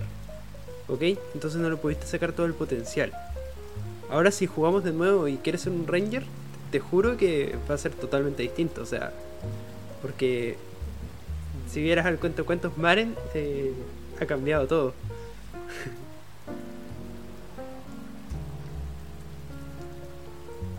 Bueno, eh, ¿cuál es la siguiente pregunta? Tú que las tienes anotadas. Eh, la siguiente pregunta, eh, dijo, ojo, Sneak Attack es uno por ronda. Sí, Sneak Attack es uno por ronda, pero si te haces un rogue... Eh, sí, por turno, eh, perdón. Eh, pero si te haces un rogue assassin con un ranger, el crítico, el full crítico se aplica a los dos ataques. El sneak attack se aplica solamente uno, pero el full crítico se aplica a los dos. ¿Cómo funciona el glitch? Bueno, siguiente pregunta. ¿Qué sistema están jugando actualmente y cuál recomiendan para iniciarse en el mundo del rol? Dale, eh, actualmente Me toca a mí, oye. Eh, no, es que lo mío es tan corto que lo dije rápido, así que sigue tú. Actualmente estamos jugando el 5E, eh, pero una versión de Homebrew. Y bueno, como ya dijimos antes, pero vamos a recalcarlo por los que no lo vieron. los mejores sistemas para empezar a jugar, en opinión de eh, Lord Fancy son Call of Cthulhu y eh, Vieja Escuela. Y en la mía es DD quinta edición, eh, apoyado con un grupo de, gente que sepa jugar. Claro, yo aprendí a jugar D&D quinta edición junto con mi grupo de amigos. Ninguno sabíamos jugar ni, teníamos conocimiento de juegos de rol antes. Nos apoyamos de un par de videos y del manual que vimos y no tuvimos problemas casi. Pero sé que no para todos va a ser así, así que idealmente buscar un grupo donde ya sepas eh, jugar. Ahora mismo estamos en el canal de D&D Latino. Eh, por lo menos yo eh, he encontrado encontré un grupo súper rápido para jugar ahí. Eh, estoy dirigiendo un par de one shots. no sé si Juan sigue por ahí. Juan jugó ayer un one shot conmigo. Lo estábamos streameando. Se me cortó la luz. Me van a creer que se me cortó la luz y se acabó el stream. Bueno. Eh... creo que con eso queda clara la pregunta. No sé si quieres agregar algo, Lord Fancy. No, yo lo dije cortito porque literalmente actualmente lo único que estoy jugando es quinta edición. Eh, no porque no quiera jugar otros sistemas, sino que es lo que más se encuentra, básicamente. O sea, Dungeons and Dragons, o sea, levantás una piedra en cualquier servidor de rol que tengas y encontrás Dungeons and Dragons. básicamente. Dale, ¿cuál es la siguiente pregunta? Siguiente pregunta, y te dejo contestar a ti también. Eh, en DD, ¿cómo manejas el peso de la narrativa al combate y viceversa para no romper la dinámica de juego? Bueno, eh, yo, eh, como dije antes, yo escribo libros. Es- Estoy escribiendo un libro de fantasía. E intento que el, el, la campaña de Dungeons and Dragons sea lo más, eh, lo más similar a, a, a- a un libro. ¿Ok? Entonces, claro, estoy narrando, estoy hablando como NPC eh, y mantengo el, escenario de rol. Y al momento del combate resuelvo las tiradas. Y por ejemplo, si eh, Gaeal está con su mandoble y está peleando contra un orco. Y al orco le quedan 5 puntos de vida. Gaeal no lo sabe, pero sabe que está en, un punto crítico. Y Gaeal saca un 20 para atacar con su mandoble. eh, y la- lanza los dados en la tabla. eh, tira el daño y le hace 20 de daño. Yo describo que Gaeal toma fuertemente su mandoble, apretando su empuñadura con ambas manos, alza la espada y la deja caer fuertemente, cortando al orco a la mitad, generando un torrente de sangre que sale desde la espina dorsal mutilada. Algo así, claro, que lo preparo mejor para, para las campañas y todo, porque la improvisación no, siempre ha sido muy fuerte y, y me- y no estaba dando el mejor ejemplo. Lo mismo pasa con la magia, eh, entonces la narrativa se mantiene aún en el combate y encuentro que ese es un elemento que se tiene que hacer siempre, o sea, incluso si tus jugadores fallan, incluso si el monstruo falla, eh, además de eso, darle darles el el escenario, o sea, que el escenario sea algo que ellos puedan usar. Eso también los, mantiene la inmersión. Es otro elemento muy bueno, que si hay un tronco que lo puedan tomar y defenderse con el tronco, que si hay nieve que se puedan enterrar en la nieve, que si hay, eh, no sé, gas que puedan tirar fuego y a- pro- generar explosiones. Todo esto aporta a mantener un hilo de la narrativa y hacer que sea una historia mucho más fluida.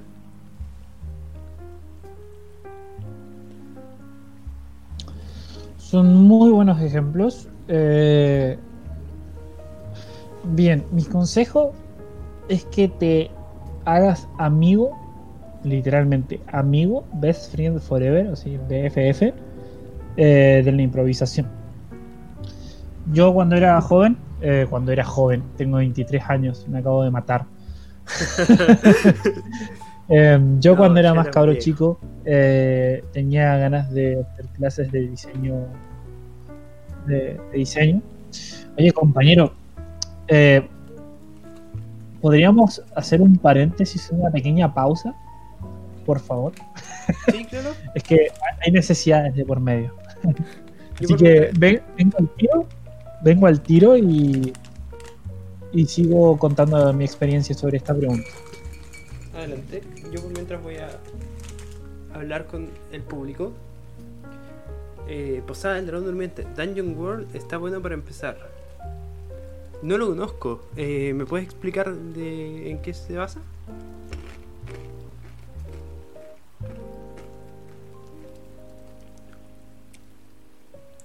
Eh, No, el que estaba ahí eras vos, no estarás al lado. Deja de serrucharme el piso. No más. Nuestro fue lindo, pero ya pasó. Déjame ir. Ahora estoy con Juan.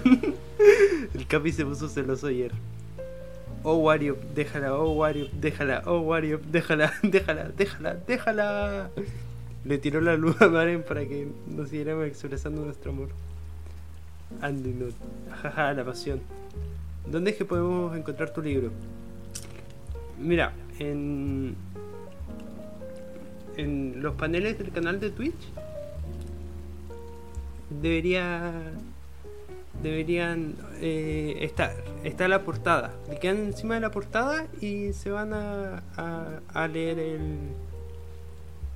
El libro.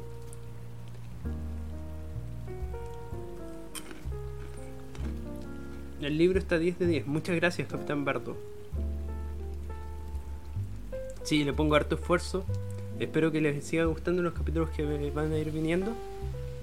Eh, el lunes ya, ya pronto eh, eh, está el nuevo capítulo.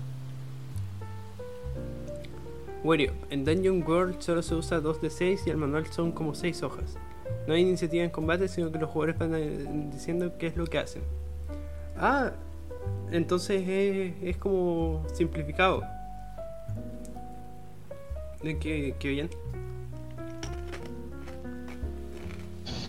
He volvido. ¿Has Hola. Sí. Bueno, em, bueno, con respecto a la, la explicación de narrativa en, en- en combate, em, yo lo que hago en mis partidas es improvisar un montón dentro del combate, ¿sí? Una vez, me acuerdo mucho que unos jugadores iban pasando por un puente, un puente de madera, y, y el paladín de la party, no entiendo por qué, pero tenía el hechizo order, o sea, ordenar, dar una orden, dentro de sus hechizos. No me acuerdo si era el paladín o el clérigo, no me acuerdo cuál de los dos, pero era uno de los dos, lo tenía seguro. La cosa es que les puse un ogro enfrente, o sea, les puse un pinche ogro gigante enfrente. Eh, para retrasarles el camino. Y yo sabía muy bien que eran level bajos y les iba a costar luchar contra un ogro.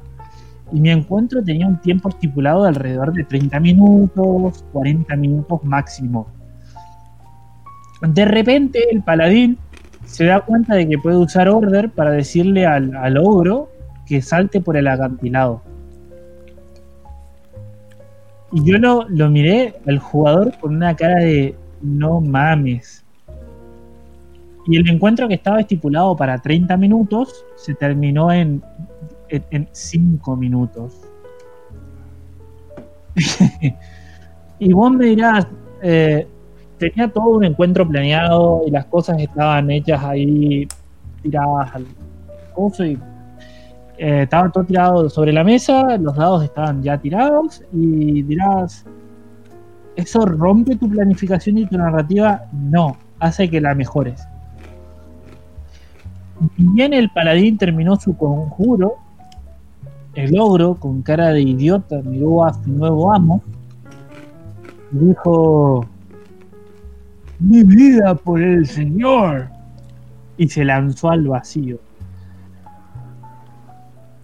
Lo último que vieron ese ogro fue un hermoso taparrabo enganchado en el puente, del cual anteriormente este ogro intentaba proteger.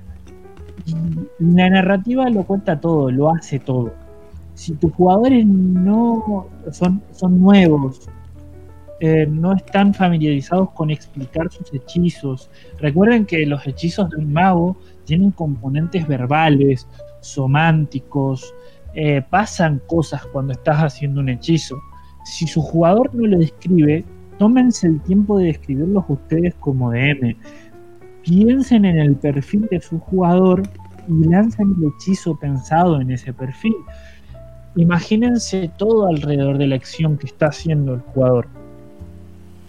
Por lo general, eh, me- he encontrado con muchos jugadores nuevos dentro de mis partidas que dicen levanto la espada y le meto un espadazo al enemigo tal y tal. A este goblin le meto un espadazo. Y los jugadores a veces lo único que hacen es tirarle el espadazo y si pega, pega, si no pega, no pega y ya está. Y se quedan solamente en eso. Entonces yo, les, si el jugador, como es novato, no, no está enfrascado en, cómo, en la narrativa o cómo hacer las cosas, yo se lo narro a él. Entonces ahí se hace más, más llevadero. En vez de decirle pegás el golpe y ya está, le digo, balanceas tu espada concentrando tu, tu fuerza en uno en, dar tu golpe y si pega le digo golpeas y si el daño es mayor a tanto le digo golpeas en una zona vital le haces mucho daño Eh, si el si no pega le digo que falló le muestro cómo falló y si hace muy poco daño le digo que no dio en ninguna zona vital y le describo cómo literalmente lo rasga en, algún brazo en un costado sin hacer mucho daño. Eh, recuerden que el indicador de daño para los jugadores es ver cómo se encuentra el enemigo de daño. Si vos le explicás de manera narrativa a los jugadores que el oro que tienen enfrente está lleno de magullones, de cortes y está sangrando, se siente exaltado, está, agita- está muy agitado y se ve cansado, los jugadores pueden interpretar sin decirle que le quedan 12 puntos de vida que ese es- no da más. Entonces la narrativa sí, es, forma parte del combate y es muy importante.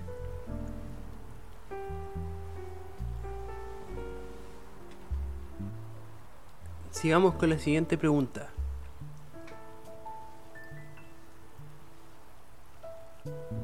Aquí ya no hay más preguntas anotadas, así que pueden hacer nuevas o hay alguna que quede por acá. A ver, vamos a buscar preguntas. Bueno chicos, hagan preguntas, pregúntenos. Un ejemplo y pasar un link de YouTube.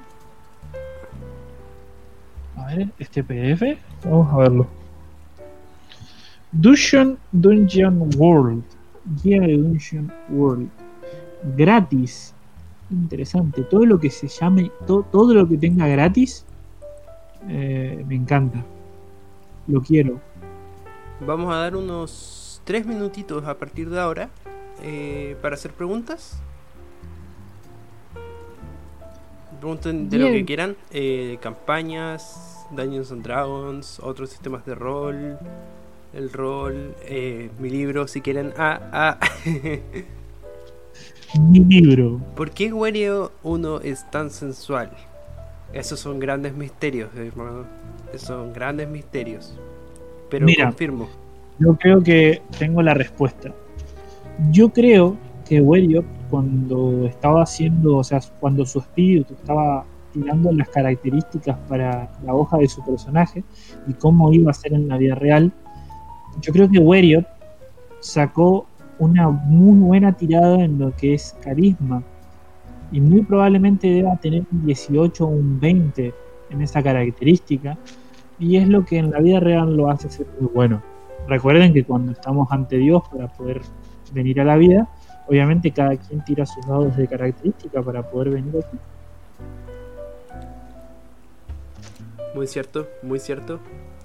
Creo que esa teoría es, es bastante acertada. Bueno, van quedando dos minutitos.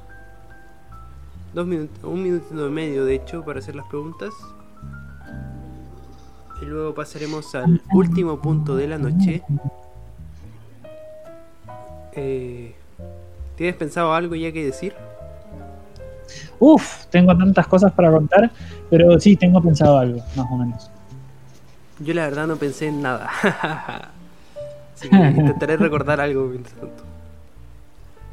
¿Qué se debería hacer cuando un Dungeon Master y otro jugador están discutiendo, ya que el jugador murió y le parece injusta la situación, aun cuando sus compañeros y el Master sabe que murió por hacer algo que no debía haber hecho, pero aún así quiere otra oportunidad que se sabe que no deberían darle? Y bueno, esto incomoda al resto. Resumiendo, ¿qué es lo que se debería hacer? ¿Le puedes Eh, responder ¿Vale? tú? Vale, eh, mira. Eh, Renga, en mis partidas he tenido muchas personas así. Una de esas personas es un muy, muy, muy, pero muy amigo cercano mío, ¿sí? em, obviamente cuando estás en una partida de rol te va a molestar muchísimo morir.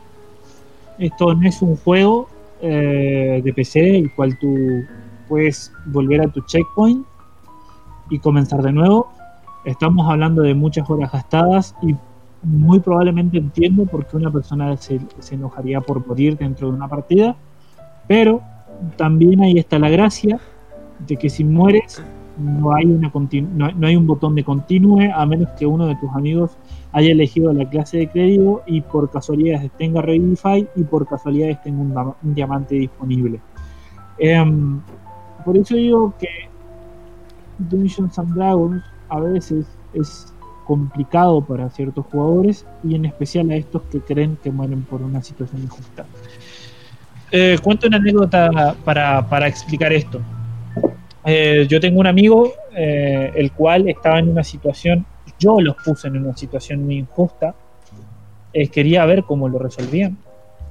Los puse a los seis jugadores, siendo yo master, los puse a los seis jugadores contra un Weaver. Ellos nada más tenían niveles 3 y 2. Eh, Maren, me vas a decir que soy un desquiciado. Eh, los puse contra un no, Weaver. No lo voy a decir.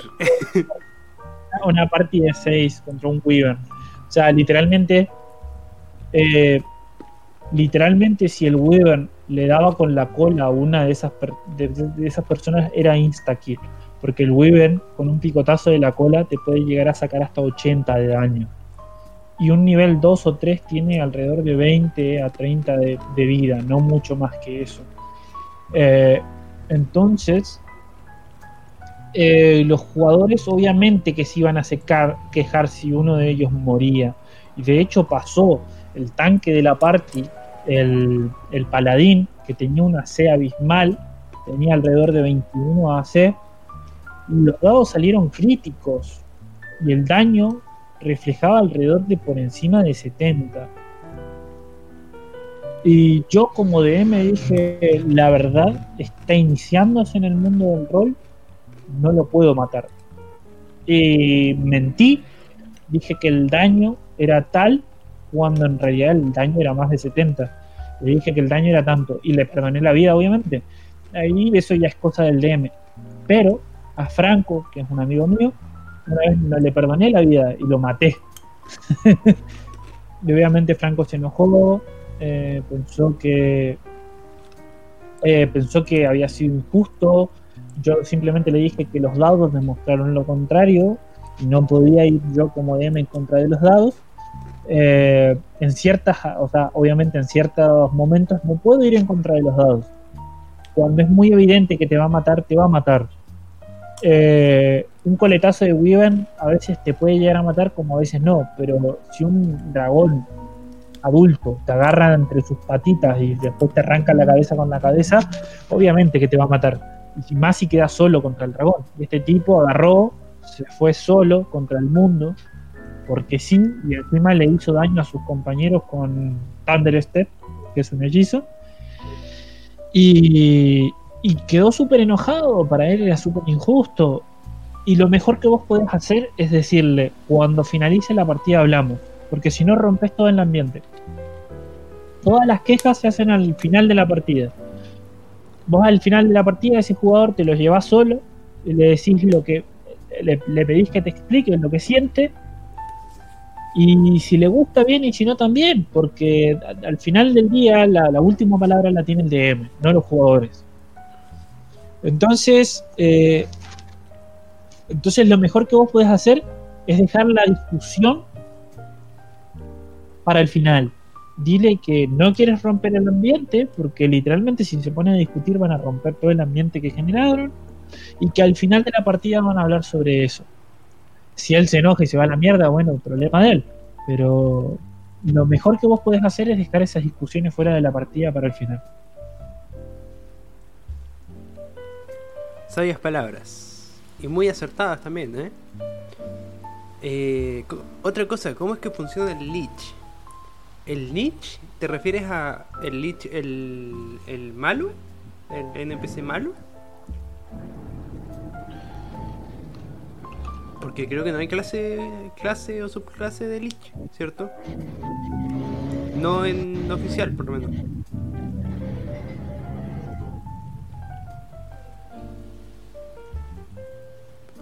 Lucas? Creo que no. Creo que no, creo que no. De hecho, lo estoy consultando ahora mismo.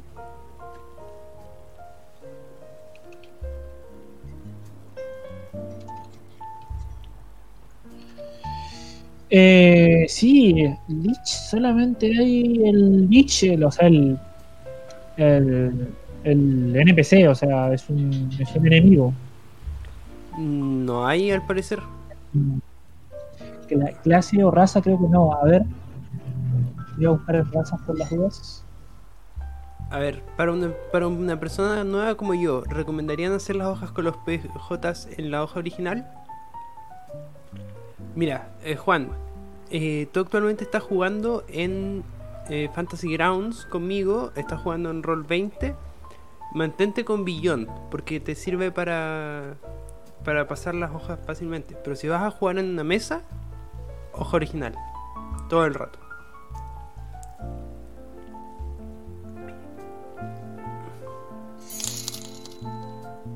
Eh, no, no hay una raza de Lich. Yo ahora lo que me gustaría preguntarle al que hizo esa pregunta es que, ah, sí, hay un Lich Homebrew. Ahora, eh, dentro del mundo de D&D tú puedes jugar como Lich si de alguna forma consigues una filactería. Eh, tu pregunta va al Lich Homebrew o si te refieres a cómo jugar con una filactería dentro del juego. Eh, respondiendo a la ¿Cuál- pre- cuál de pregunta de Agustín Aranea sería? 1001, ¿alguna vez has jugado una partida de rol teatrada? Porque una de mis mejores partidas fue cuando nos parábamos de pie y actuábamos como si viajáramos o peleáramos. Era épico. Y eso no lo puedo responder porque esa partida fue conmigo, creo. Sí, sí, he jugado partidas de rol, te- de, de hecho, Agustín, eh, en Argentina, hacía un deporte que se llama RF y hacíamos representación de combates antiguos, literal, o sea, armábamos, eh, confeccionamos una manera de cómo hacer espadas que tengan el peso real pero que tengan hoja de goma, así no nos dañábamos.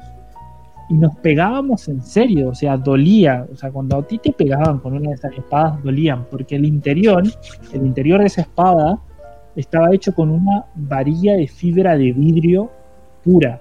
O sea, no de las de, de- de carpa o de camping, sino que estaba hecho eh, con una varilla de fibra de vidrio pura. Y de vez en cuando se armaban eventos eh, los cuales íbamos a, un- a una zona de, campo. Em, y cada quien tenía un bando y roleábamos y de hecho había, me acuerdo que había un- una tienda y todo y subíamos de nivel y clases y- pero nos pegábamos en serio y usábamos habilidades en serio, estaba muy bueno, me gustó mucho. Espero haber contestado tu pregunta. Eh, algunos consejos en crear tu propio mundo, reinos, tribus, religiones, cómo funcionan las relaciones entre reinos, etcétera. Mira, eh, esto, si me lo preguntas a mí, es una pregunta muy amplia eh, que no, no sabría responderte en un solo en un solo capítulo de esto. Así que les ofrezco que, que, les haga una serie de creación de mundo, eh, creación de campaña, eh, en base a, técnicas literarias, técnicas de escritura creativa. eh,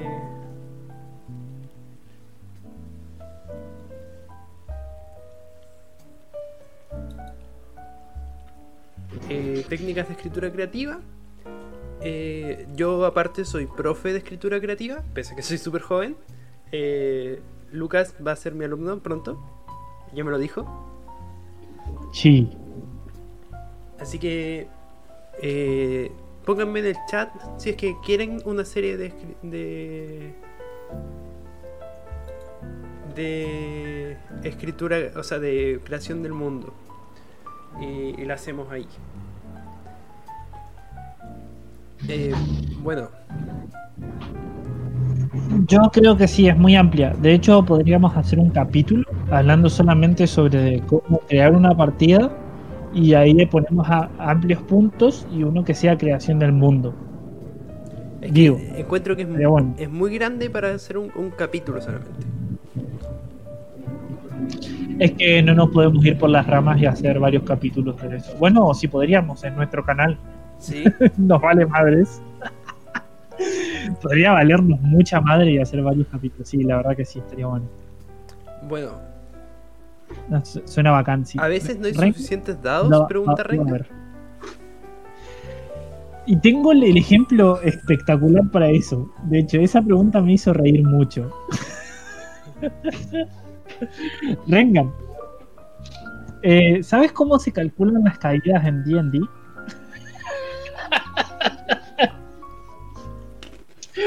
Rengan, si un personaje cae de alrededor de 365 metros de altura, que pasó en una partida, de hecho te puedo poner una captura de esa partida, eh, pasó en una, en una partida eh, de Matthew Mercer.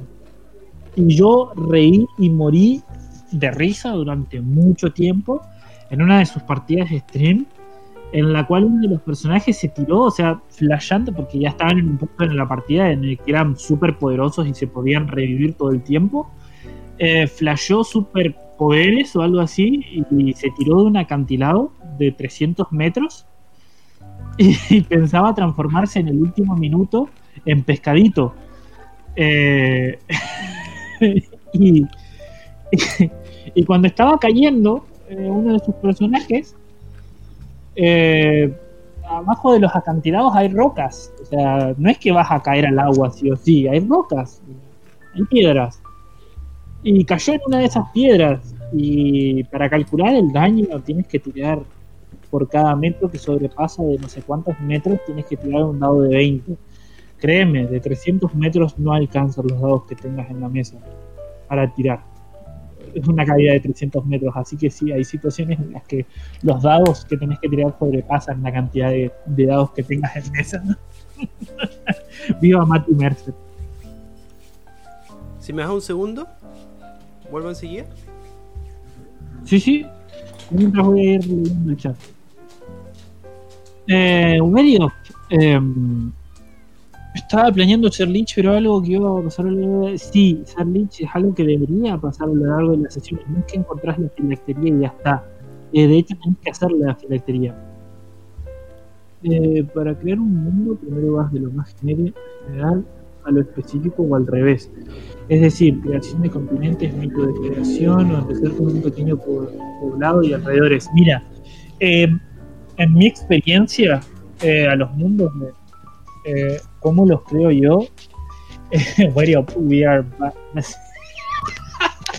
Exactamente eso, hijo. Es genial, buena referencia. Em, con respecto a lo que preguntaste, em, tú empiezas por donde quieres. A ver, a mí a veces se me ocurre un mundo pensando en una sola persona y a veces se me ocurre el mundo pensando en todo.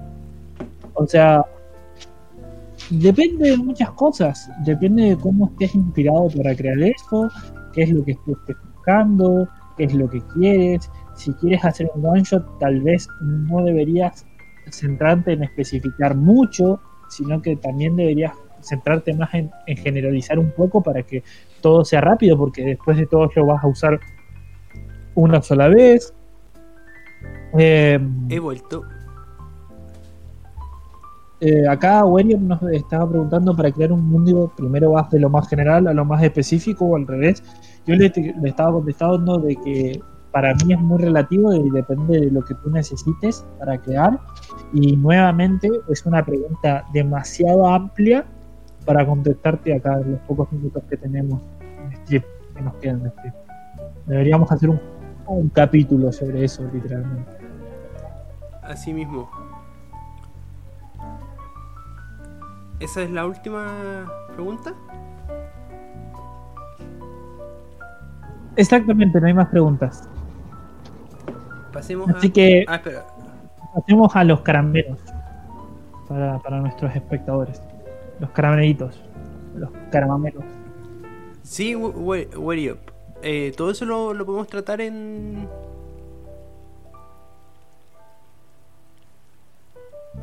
Todo eso lo, podemos tratar en. en la serie de creación de mundos? Esa pregunta que acaban de hacer me gusta. Agustín, ¿qué pasa si, por ejemplo, alguno de los jugadores el DM tiene problemas creativos? Que me pasaba mucho, o sea, parece que le pasaba mucho a él. Em, mira, si hay problemas creativos de por medio, mi mejor consejo es que te fun... No, mentira, no, voy a decir eso en directo. Eh, mi mejor consejo es que hagan, que empiecen a tirar ideas random. O o, a lo sumo, entre todos, hagan una lluvia de ideas. Es la mejor forma de crear cosas nuevas. no me la voy a perder. Em, entre, entre con mis compañeros, cuando nos estábamos faltas de, faltos de creatividad, em, hacíamos eso, una lluvia de ideas para ver qué podíamos hacer en general. O sea, se puede hacer muchas cosas. Pero ese es mi, mi consejo para ti. También se pueden poner a ver alguna película o algo entre todos y, y pasar el mal momento y decir, bueno, quedamos sin ideas, vamos a ver tal y tal película y en el medio de la película se les ocurre algo porque recuerden, estamos en el siglo XXI, 2020, hace 2020 años que inventamos un montón de cosas, casi el 90% de las cosas que existen hoy en día son razonamiento de cosas que ya existían anteriormente, por lo tanto muy probablemente si te pones a ver alguna cosa, se te ocurra alguna idea, porque las ideas nacen de las cosas que vemos y aprendemos todos los días, así que incentiva tu creatividad dándole cosas para pensar. Maren. Sí,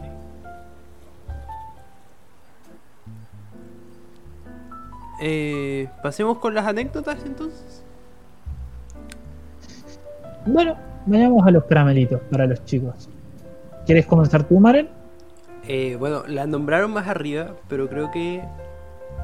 Eh, creo que lo tengo que recalcar. Y esto es acerca de uno de mis jugadores, Renga. Eh, resulta que él no era muy creativo con los nombres, ¿ok? Primero se había puesto Asta porque estaba viendo Black Clover. Eh, y luego se puso Karna. Y cuando se puso Karna, sus personajes morían una y otra vez porque insistían en elegir Ranger y como que no, no resultaba muy bien. Pero era Karna primero, Karna segundo, Karna tercero, Karna cuarto. Y así hasta que llegamos a un Karna como décimo quinto. hasta que al final le prohibí ponerse un nombre Karna porque estaba muy usado.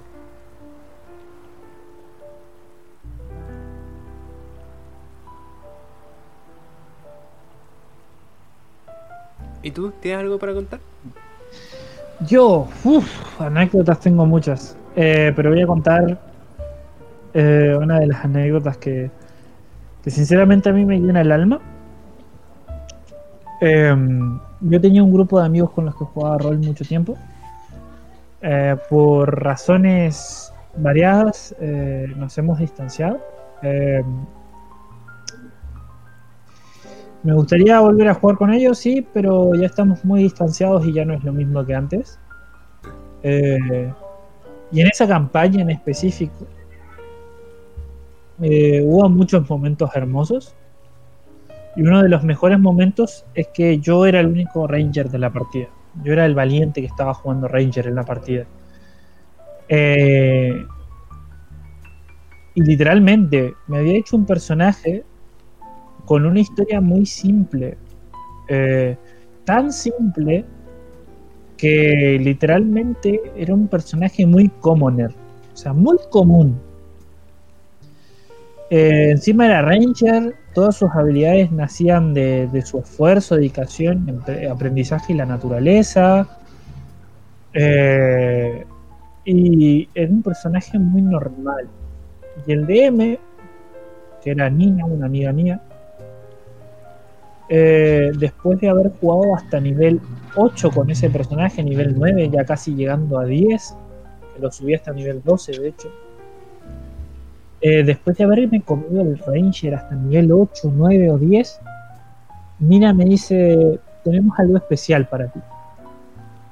Te has comido el juego entero con, uno, con una clase totalmente complicada para jugar, con no muchos beneficios, no tienes patrón, no te ayudan los dioses, porque literalmente en el, en el momento en el que estábamos del juego, yo ayudaba a todo el mundo, pero ningún dios me reclamaba, ningún dios me favorecía, ningún dios nada. O sea, literalmente yo estaba por mi cuenta, eh, yo solito contra el mundo. O sea, mi personaje, que se llamaba Cirila de Sintra, estaba solita contra el mundo.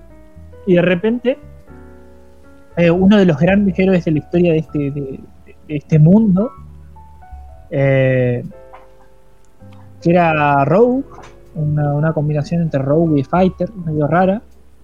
Era una, excelente tiradora con arco. Y de repente, este personaje me llama y me dice, quiero contarte la historia de los Escama y Invernal, que eran una familia que ya no se recordaba el nombre, una familia olvidada, una familia noble olvidada.